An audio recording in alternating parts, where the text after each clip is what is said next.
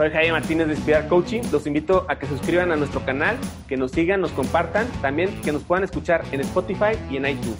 Continuando con 300 segundos para inspirar y con el sexto capítulo y la tercera entrega con Pedro Padierna, en esta ocasión vamos a ver qué nos platica Pedro acerca de las nuevas generaciones, qué recomendaciones nos hace y también un, poquito, un poquito acerca de su visión, qué es lo que está viviendo Pedro, qué está haciendo Pedro y cómo sigue construyendo inspiración en otras personas.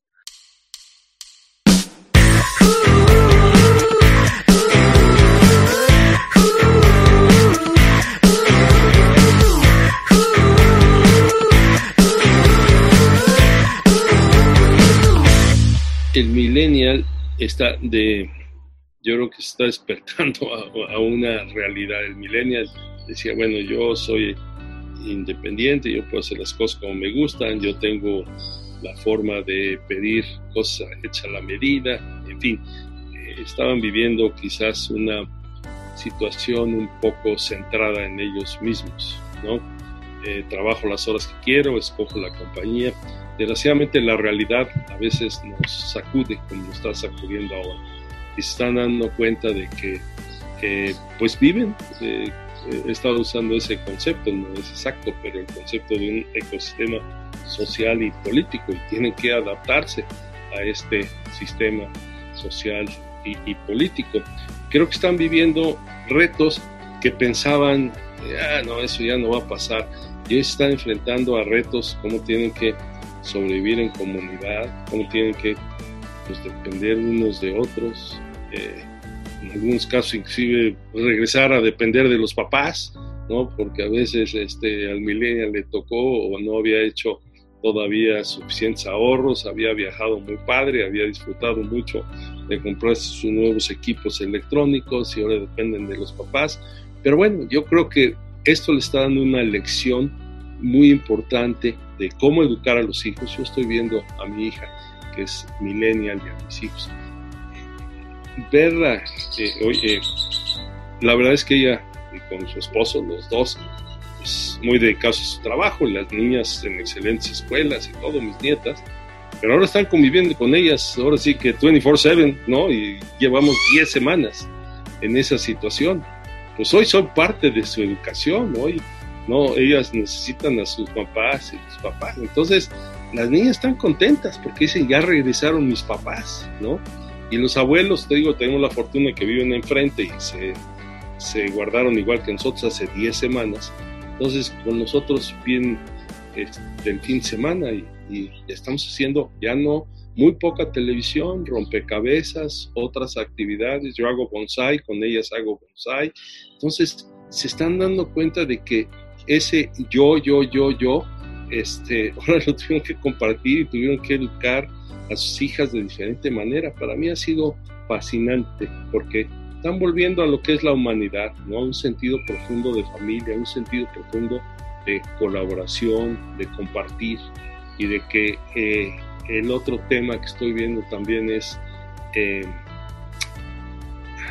hay, las cosas materiales están quedando de lado mucha satisfacción de los millennials, llámale ropa, como decía, electrónicos, etcétera. Yo veo cómo en estos momentos quedan en otra perspectiva completamente. Entonces yo sí es un cambio profundo. Y ayer mi hija me mandaba también algo sobre los centennials y el otro día escribí a otra compañera que tengo en un consejo, a Ana María Buenaga, de la generación de COVID 19, ¿no? Que es toda una generación que va a ser afectada. Entonces va a ser interesante cómo salimos de aquí con definiciones de nuevas generaciones, porque millennials son una generación y centennials y todo esto, pero ¿cuál va a ser? Sí me quedó intrigado eh, eh, lo que dijo Ana María, le digo, bueno, he estado con comunicación con ella. Vamos a ver si de veras sale una, una nueva definición que es la, la generación de COVID, ¿no? y esa va a ser multigeneracional. Yo, me defino como una persona eh, confiable, como una persona de valores que los vive, como una cuando digo que es confiable especialmente porque la gente ve mis valores y ve que los vive, ve que eh, hago mi, mayor esfuerzo de ser congruente entre lo que digo y lo, lo que pienso y lo que hago, ¿no? Entonces eso me convierte a mí en una persona con esa responsabilidad de, de cuando expreso mis opiniones, tienen que ser opiniones basadas en algo que eh, creo profundamente. Eh, yo me, también me defino como una persona hoy muy interesada en precisamente servir a, los demás. Y los demás, como te digo, van en toda una gama, ¿no?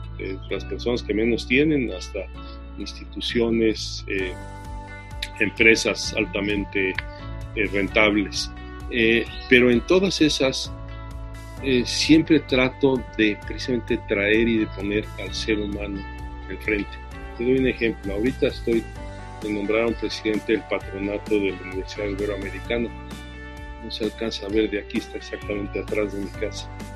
Eh, eh, y ahí en esta universidad, precisamente uno de los temas que nos hemos enfocado mucho, pues, es una universidad que evidentemente educa a las clases que más dinero tienen, ¿no? pero nos hemos asociado y hemos apoyado a nuestro rector para eh, traer un porcentaje importante de personas de menores recursos becados, ¿no? Entonces, para mí, por ejemplo, ha sido una de las labores más importantes. Hemos también cambiado la forma en cómo estamos trabajando todos los programas de investigación, donde el patronato los apoya económicamente de manera importante, precisamente para encontrar problemas multifactoriales y resolverlos a través de, de, de varias facultades trabajando al mismo tiempo, porque mucha de la investigación era vertical y en realidad muchos de los problemas que tenemos ahora eh, son transversales. Por ejemplo, si ves el problema que estamos trabajando, el problema de fondo de, la, eh, de todos los temas de cuidado de, del medio ambiente, pues, y ves la cantidad de problemas que se dan, pues no se resuelven solamente desde el punto de vista legal, tienes que trabajar el punto de vista sociológico, tienes que trabajar eh, eh, el punto de vista técnico, o sea, son, entonces tenemos que conectar muchas áreas de investigación. Entonces, para mí, ese es el tipo de cosas, una persona que constantemente, yo no sabía mucho de educación, he aprendido mucho de educación, entonces es la otra característica, eh, aprender de nuevos temas. Entonces, una persona confiable, una persona que trata de liderar con el ejemplo, te digo, una persona que Hoy sigo aprendiendo cosas me da mucho gusto aprender cosas todos los días. Una persona que comparte y eso es lo que conecta con la segunda pregunta, ¿no? ¿Qué, ¿A qué me dedico ahora? Pues a compartir. La realidad es que te decía que uno de los negocios que creamos, y digo negocio nada más porque atendemos a empresas en esta parte, eh, fue los empezamos un foro que se llama Acompañamiento de Líderes. Es un foro de todas las noches, ahorita lo bajamos de intensidad porque ya cambió la etapa. Eh, ahorita estamos haciendo tres veces a la semana, donde 15, 20 empresas nos reunimos en la noche para intercambiar precisamente eh, buenas prácticas de cómo van las cosas. Y hemos desarrollado ya un par, tres, cuatro documentos vivos enriqueciendo. Entonces, un ejemplo, en la universidad, estoy, sigo trabajando en la universidad, estoy en consejos eh, de administración, tengo consejos, como te digo, internacionales, en fin, lo que trato, si tú me dices que une a todo eso, compartir, compartir, compartir, pero también aprender. No, no sabía yo de muchos de estos cultivos de las empresas que ahora con las que estoy trabajando. Definitivamente estamos frente a un reto sin precedentes. Si lo vemos en esta en esta generación que nos ha tocado. Pero a ver, a mí ya me tocó vivir este, la influenza H1N1, salimos adelante. Ya me tocó vivir, este, como te digo, devaluaciones impresionantes, hiperinflación, salimos adelante. Eh, y si ves la historia de la humanidad, pues no es la primera pandemia, es más, ni siquiera la más letal, Ha habido pandemias que han acabado con un porcentaje. Estaba yo viendo, cuando llegaron los españoles, se estima que había 26 millones de indígenas en el país. poco después de, fueron menos de 20 años, quedaba un millón. Imagínate nada más.